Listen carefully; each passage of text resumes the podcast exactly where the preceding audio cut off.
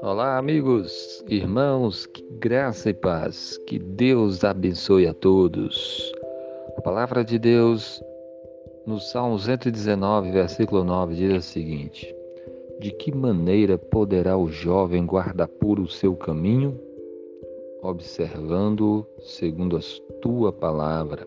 Amém. Aqui está uma pergunta: Como é que o jovem pode guardar puro o seu caminho? Como é que uma pessoa, você podemos pensar também nos mais velhos ou nos mais novos, como é que uma pessoa pode guardar puro o seu caminho?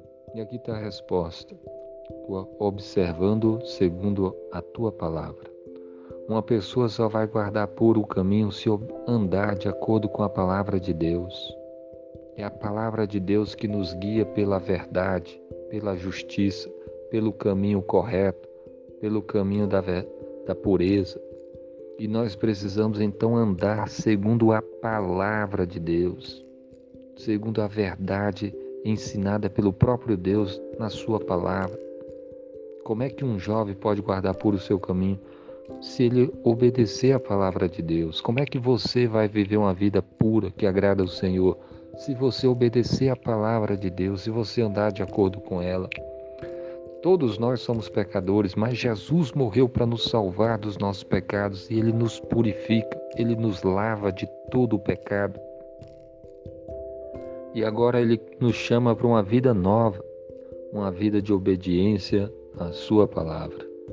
Então, que você busque andar na palavra do Senhor, que você busque obedecê-la, porque esse é o caminho correto, é o caminho que agrada a Deus, é o caminho estreito, é a palavra de Deus.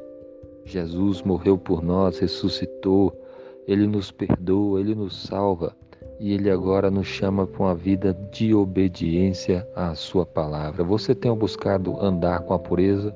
Você tem buscado andar de acordo com a palavra do Senhor? Você tem buscado estudá-la, meditar nela, ouvir o ensinamento da palavra? Você só vai andar na, no caminho puro, no caminho correto, no caminho da verdade, da justiça, o caminho que agrada a Deus, se andar segundo a palavra do Senhor. Que Deus abençoe cada um de nós para andarmos então de acordo com a, com a palavra do Senhor. Amém.